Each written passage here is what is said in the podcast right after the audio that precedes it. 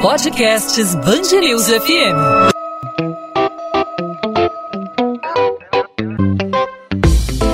Dois às 20, com Maurício Bastos e Luana Bernardes. Olá, ouvinte da Band News FM, seja muito bem-vindo, seja muito bem-vinda. No Aro 2 às 20, trazendo o que é destaque para você na nossa cidade e no nosso estado, é a Band News FM em formato podcast. Comigo, na apresentação e na produção do 2 às 20, a Luana Bernardes. Tudo bem, Luana? E aí, Maurício, tudo bem? Hoje o nosso assunto é o sarampo, porque pela primeira vez, depois de 20 anos, o Rio de Janeiro registra uma morte por sarampo.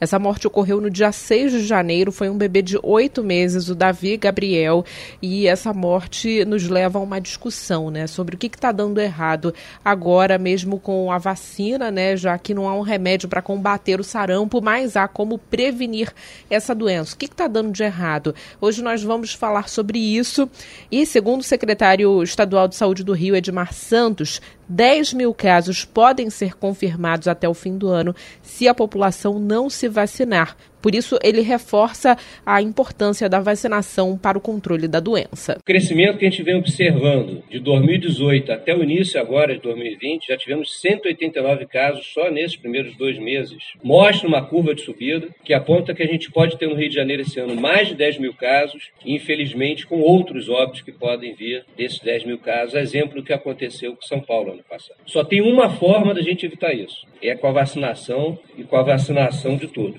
É isso, é fundamental fundamental tomar esse tipo de medida, vacinar para controlar a expansão do sarampo, sarampo que era até pouco tempo atrás doença erradicada no país. O Brasil ostentava o título de país livre do sarampo, mas no ano passado a gente voltou a ter casos da doença e em 2020 a primeira morte nesse século, a morte de uma criança em Nova Iguaçu. Para a gente debater esse assunto aqui na Band News FM, no podcast 2 às 20, nós temos um convidado, Roberto Medronho, infectologista e epidemiologista da UFRJ. Seja muito bem-vindo ao podcast 2 às 20. Obrigado pela participação. Muito obrigado. Doutor Medronha, para a gente ficar realmente assustado com essa morte ocorrida em Nova Iguaçu, o que isso significa? É uma situação bastante preocupante. O Brasil recebeu o certificado de eliminação do sarampo em 2016. Por, por conta de outros países não terem eliminado o sarampo nas suas, nos seus países, ele reintroduziu no Brasil. Sarampo é uma doença muito grave e é altamente contagiosa. A melhor proteção contra o sarampo é a vacinação. Na verdade, é a única medida preventiva eficaz. Obviamente, uma pessoa com sarampo deve ficar isolada, né? não entrar em contato com outras pessoas, mas para que você evite ter sarampo, somente a vacinação é a grande garantia de que você não terá essa doença. Agora, doutor Medronho, o que, que essa morte simboliza em pleno século XXI? Nós observamos e, em alguns países e até mesmo aqui no Brasil um movimento anti-vacina que assusta muitas pessoas, porque a vacina não é só para a pessoa se proteger, mas também para ampliar né, a proteção a outras pessoas, já que, por exemplo, um recém-nascido não tem todas as vacinas e está aí podendo ser contaminado, como foi o caso, por exemplo, desse, desse bebê de oito meses que morreu vítima de sarampo. O que, que essa morte simboliza em pleno século XXI, onde a informação chega de forma mais eficaz para a população, onde o acesso à vacinação é até mais fácil do que antigamente? Simboliza que algo anda muito errado em relação à prevenção dessa doença, que é, como eu disse, uma doença grave e de fácil prevenção, né?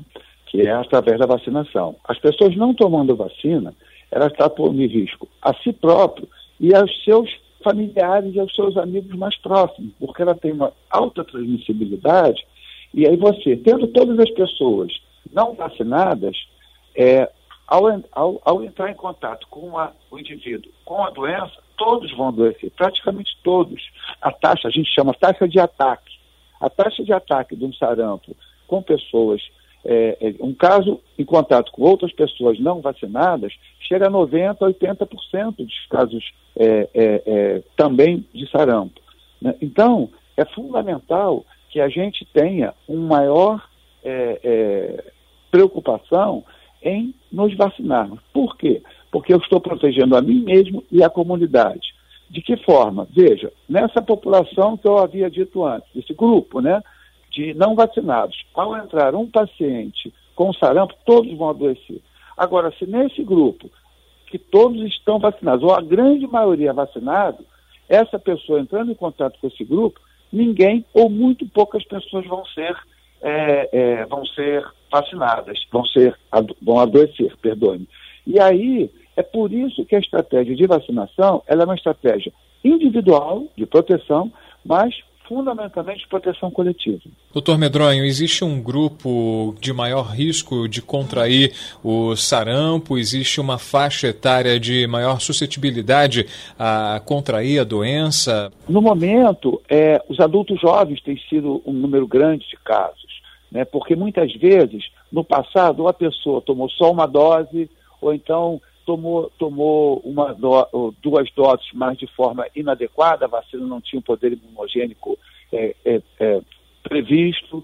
Né? Então, hoje nós estamos tendo em adultos jovens um número de casos maior do que o esperado. Mas há muitos anos atrás, quando eu atuava na pediatria, no ambulatório de pediatria, era uma doença, a gente chamava de virose comum da infância. As crianças, muitas crianças, tinham sarampo. Então, as crianças são muitos, são grupos importantes de risco, e agora também os adultos jovens. Essa entrevista com o infectologista e epidemiologista da UFRJ, do Núcleo de Saúde Coletiva da UFRJ, doutor Roberto Medronho. Doutor, para o adulto que não tem certeza se tomou aí a vacina contra o sarampo, qual a orientação agora? Tomar novamente essa vacina? Tem muita gente que fica nessa dúvida aí e não sabe o que fazer. Isso, a orientação é tomar a vacina num posto de saúde porque lá, ao ele relatar a sua história, vai ser avaliado se ele necessita ou não. Quem tomou mais de uma dose, ou seja, duas doses ou mais da vacina, esses não têm preocupação é, quanto a uma, um novo, uma nova dose. Quem tomou uma única dose vai precisar tomar uma dose de sarampo. E dependendo da faixa etária, é, vai ser uma ou duas doses. Por isso que a orientação é procurar um posto de saúde. Ele será atendido rapidamente, porque é só uma consulta é, do ponto de vista epidemiológico, não fará exame físico nem nada. Em chegando no, no, posto de saúde, o médico vai avaliar se ele realmente precisa tomar uma dose ou não da vacina contra o sarampo. Agora, doutor Medronho, há alguma restrição para algum grupo é, em relação a essa vacina do sarampo? Sim. Há gestantes, não há, não há recomendação de, de dar a, a, a vacina, e também nas pessoas imunossuprimidas pacientes que estejam, por exemplo, com câncer, com, com imunossupressão, fazendo uso de corticóide em altas doses, pacientes que tenham HIV em estado de imunossupressão, esses pacientes têm que ser avaliado muito o custo, o risco-benefício de se vacinar ou não é, é, a, a essas pessoas. Mas aí há essa contraindicação para esses grupos. Qual é o sinal clássico, pro, não só para a criança, mas também para o adulto que pode ter contraído o sarampo? O sarampo é uma doença é, de fácil diagnóstico, quando tem a, o seu quadro clássico. Né? Inicialmente uma febre alta, de início súbito, a pessoa começa a ter é, é, tosse, apresenta coriza, então parece no início um resfriado. Né?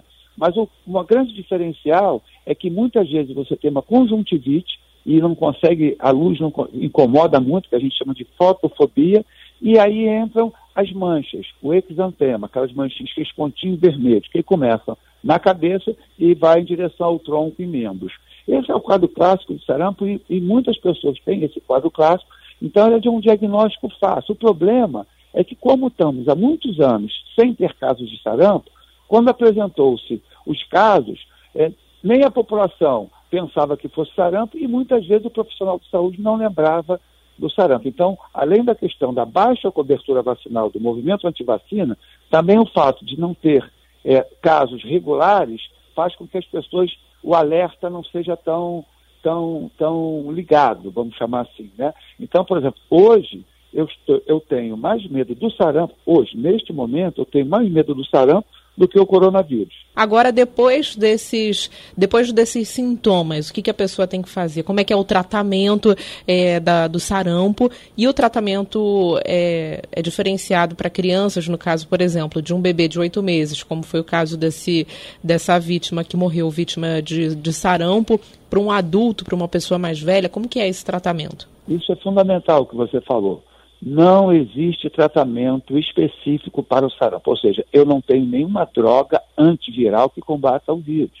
Então, o que nós precisamos é criar uma barreira de proteção para o nosso organismo tomando a vacina. Depois que a pessoa tem a doença, aí é, são só medidas de suporte. Tomar o antipirético, é, tomar é, líquidos, é, repouso e aguardar que o seu próprio organismo né, vai lutar, literalmente, uma batalha contra o vírus do sarampo e dependendo das condições do organismo, dependendo da agressividade do vírus, infelizmente, como foi o caso desse bebê, podemos perder esta batalha. Por isso que a vacinação é absolutamente fundamental. Fica o alerta do Dr. Roberto Medronho, infectologista e imunologista da Universidade Federal do Rio de Janeiro. É uma ameaça real. O sarampo de doença erradicada é uma realidade para as nossas crianças, para os nossos jovens, olhos bem abertos e vacinação é a recomendação, é a dica do Dr. Roberto Medronha, que a gente agradece aqui a participação na Band News FM pelos esclarecimentos e pelas dicas, pelos alertas em relação essa doença. Doutor Medronho, um abraço, obrigado aí pela participação. Um Até uma próxima. Um abraço, um prazer falar com você e com os seus ouvintes também. Obrigada, doutor. Um abraço. 2 às 20. Sponge News. E mais uma vez, o presidente do Flamengo, Rodolfo Landim, não compareceu à audiência da CPI dos incêndios da Alerj. O dirigente foi convocado, mas enviou em seu lugar o vice-presidente jurídico do clube, Rodrigo Dunche, que reconheceu que faltou um olhar mais humano do Flamengo com as famílias. O presidente da comissão, Alexandre Quinoploc, pediu para o clube realizar um jogo no Maracanã e converter o valor da bilheteria para as famílias das vítimas. Para não prejudicar as investigações, a Justiça do Rio determina que o corpo do miliciano Adriano da Nóbrega fique armazenado no Instituto Médico Legal no centro da cidade. Ele estava em uma funerária após a família do ex-capitão do BOP ter um pedido de liminar negado para cremá-lo. Adriano é acusado de participar do escritório do crime, grupo formado por milicianos suspeito de envolvimento nas mortes da vereadora Marielle Franco e do motorista Anderson Gomes. Agora o número estarrecedor, cerca de 300 horas de operações policiais, uma média de uma operação a cada nove dias dias, é o que aponta um estudo da Associação Redes da Maré.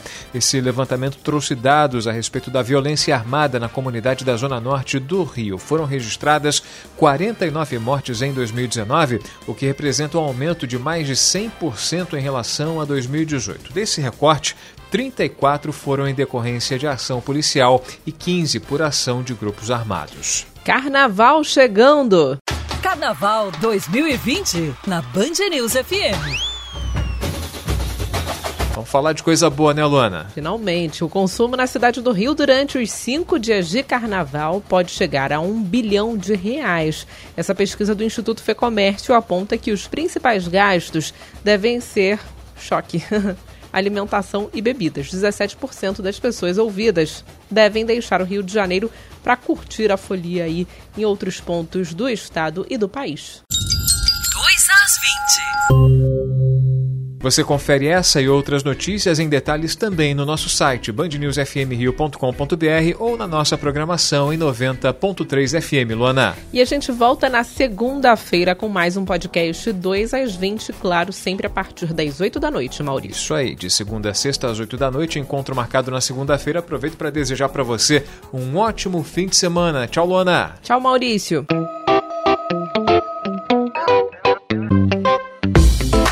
2 às 20, com Maurício Bastos e Luana Bernardes.